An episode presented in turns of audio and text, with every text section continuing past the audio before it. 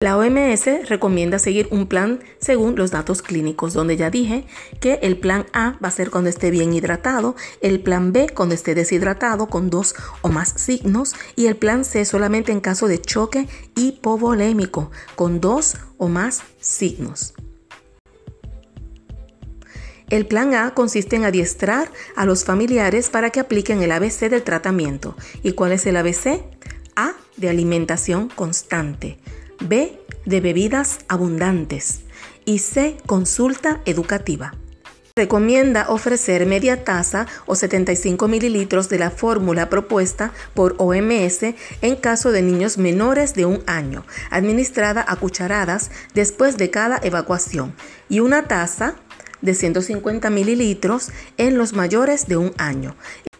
La única fórmula que hasta el momento ha probado beneficios, reducida en osmolaridad, que se ha asociado a menor vómito, menor gasto fecal y menor necesidad de hidratación intravenosa. Se administrarán 100 mililitros por kilogramo de peso de esta fórmula en dosis fraccionadas cada 30 minutos por 4 horas. No se recomienda bebidas gaseosas, té, jugo, por el contenido de los diversos solutos, que no va a rehidratar adecuadamente o van a aumentar el gasto fecal al aumentar la secreción intestinal de líquido. Si se presenta vómito o distensión abdominal, se puede intentar una infusión por sonda nasogástrica a razón de 20 a 30 mililitros por kilogramo por hora. En los casos que se presente gasto fecal mayor a 10 gramos por kilogramo por hora o que haya alteración del estado neurológico, sepsis o híleo, se debe iniciar rehidratación parenteral. En estudios recientes se ha visto que una dosis única de ondacetrón ha facilitado la hidratación oral al reducir la presencia y frecuencia del vómito, lo que permite un mayor éxito en la hidratación oral. El plan C se inicia en pacientes con deshidratación grave o estado de choque. Se administra solución Hartmann o solución fisiológica al 0.9% por vía intravenosa en dosis de 50 ml por kilogramo de peso durante la primera hora y 25 ml por kilogramo por hora durante la segunda y tercera hora. La, la, OMS y la Academia Americana de Pediatría recomiendan la administración de solución Ringer lactato o solución fisiológica en dosis de 20 ml por kilogramo de peso hasta que el pulso, la perfusión y el estado de conciencia regresen a la normalidad. Ambas terapias recomiendan cambiar a hidratación oral en cuanto el paciente lo permita, porque ya sabemos que siempre la hidratación oral es la mejor. En sujetos en quienes está contraindicada la vía oral o tienen otras causas de deshidratación, se sugiere el plan de tratamiento que se divide en cinco fases. La primera fase de rehidratación se debe llevar a cabo los primeros 30 a 60 minutos. Su objetivo es la restitución rápida de la depresión del volumen circulante en pacientes con choque hipovolémico.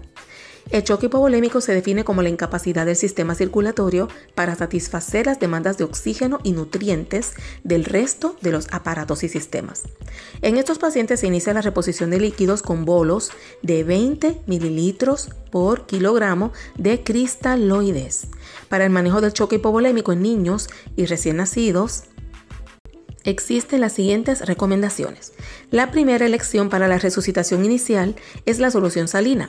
Si se requieren grandes cantidades de líquidos, es posible utilizar coloides sintéticos por su mayor duración en la circulación. Generalmente se recomienda posterior a un volumen de 60 mililitros por kilogramo. Y por último, el volumen inicial debe ser de 20 mililitros por kilogramo, dependiendo de la respuesta clínica. Se deberá valorar el número de dosis necesarias y en pacientes con problemas cardíacos o recién nacidos se recomiendan bolos de 10 mililitros por kilogramo. La segunda fase se lleva a cabo dentro de una a 9 horas de iniciada la hidratación del paciente.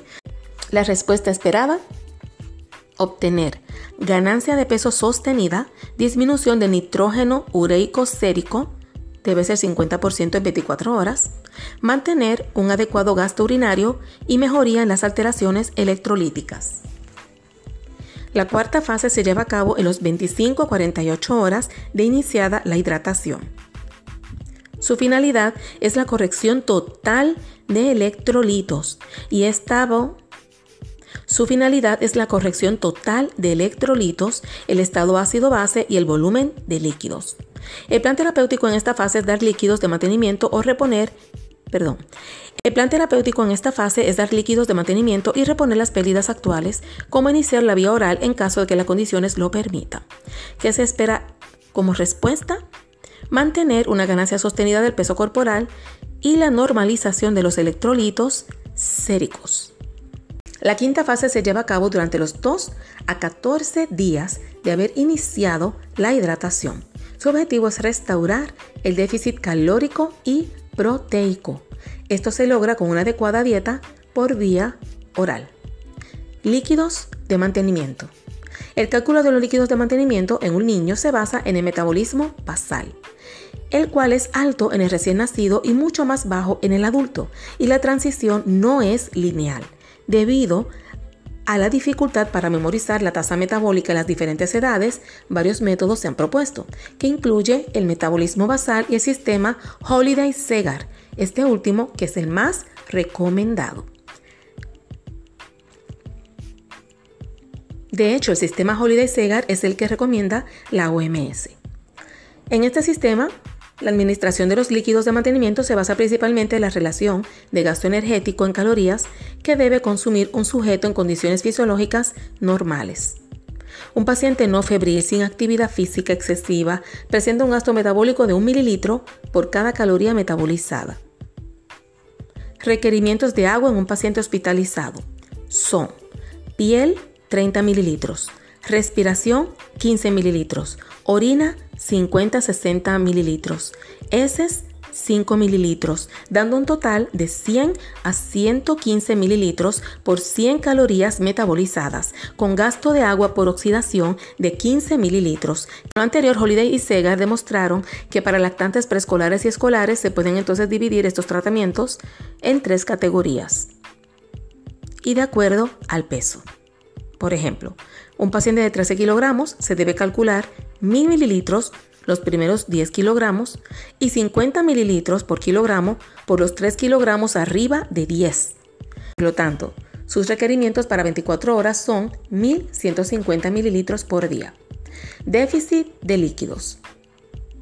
Para el cálculo de líquidos en un niño deshidratado sin un peso previo de referencia, se debe utilizar el peso real o sin deshidratación que resulta de la suma del peso en estado de deshidratación más el déficit calculado utilizando la fórmula peso real es igual al peso deshidratado multiplicado por 100% y este resultado se divide en 95%.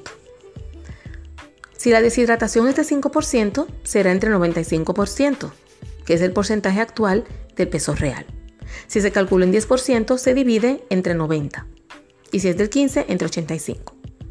A este cálculo se agregará el líquido que el niño perdió, es decir, en pacientes con deshidratación leve o del 5% se calcula un déficit de 50 mililitros por kilogramo. Y en deshidratación severa o del 15%, un déficit de 150 mililitros por kilogramo. El 50% del déficit de líquido se repone en las primeras 8 horas de inicio, el tratamiento y el restante en las próximas 16, lo cual se suma a los líquidos de mantenimiento. Pérdidas continuas.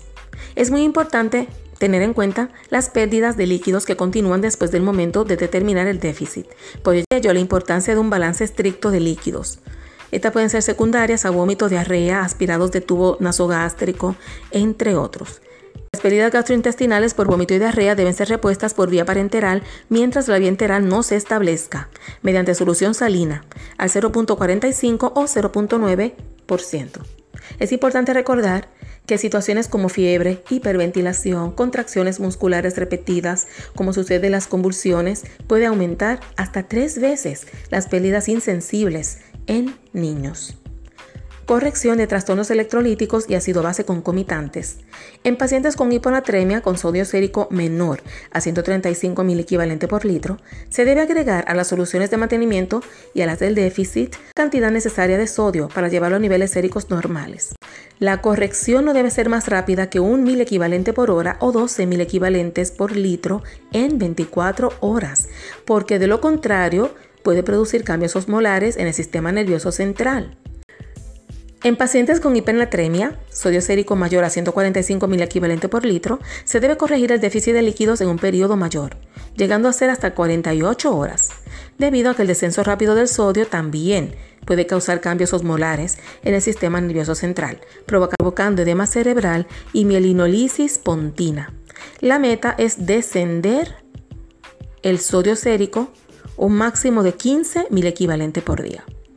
La hipocalemia se debe tratar solo con incrementos del aporte diario en pacientes asintomáticos, aumentando la concentración del potasio en las soluciones a 60 hasta 80 mil equivalentes por litro, pero en pacientes que presenten sintomatología como arritmias, debilidad muscular importante, dificultad respiratoria atribuible a esta, debe ser estrechamente monitorizados y administrar cloruro de potasio a razón de 0.1 a 0.2 mil equivalente por kilogramo por hora y la hipocalcemia con alteraciones de ritmo cardíaco que pongan en peligro la vida, la infusión de potasio debe ser de 0.3 mil equivalente por kilogramo por hora, siempre mediante monitorización de electrocardiografía estrecha y administración de potasio intravenoso mediante bomba de infusión.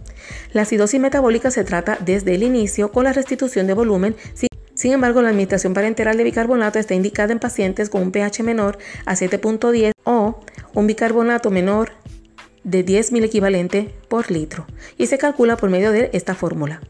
Bicarbonato en mil equivalente por litro va a ser igual al déficit de la base multiplicado por el peso en kilogramos y luego multiplicado por 0.3, debiéndose administrar al paciente de un cuarto a la mitad de la cantidad resultante de bicarbonato.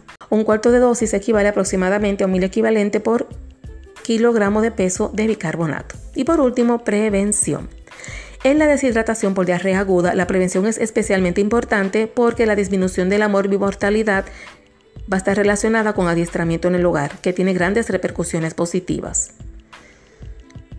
Se establece como medida lactancia materna exclusiva los primeros 4 a 6 meses, mejoramiento de las prácticas de ablactación de los 4 a los 6 meses, vacunación contra el sarampión y administración de vitamina A como suplemento.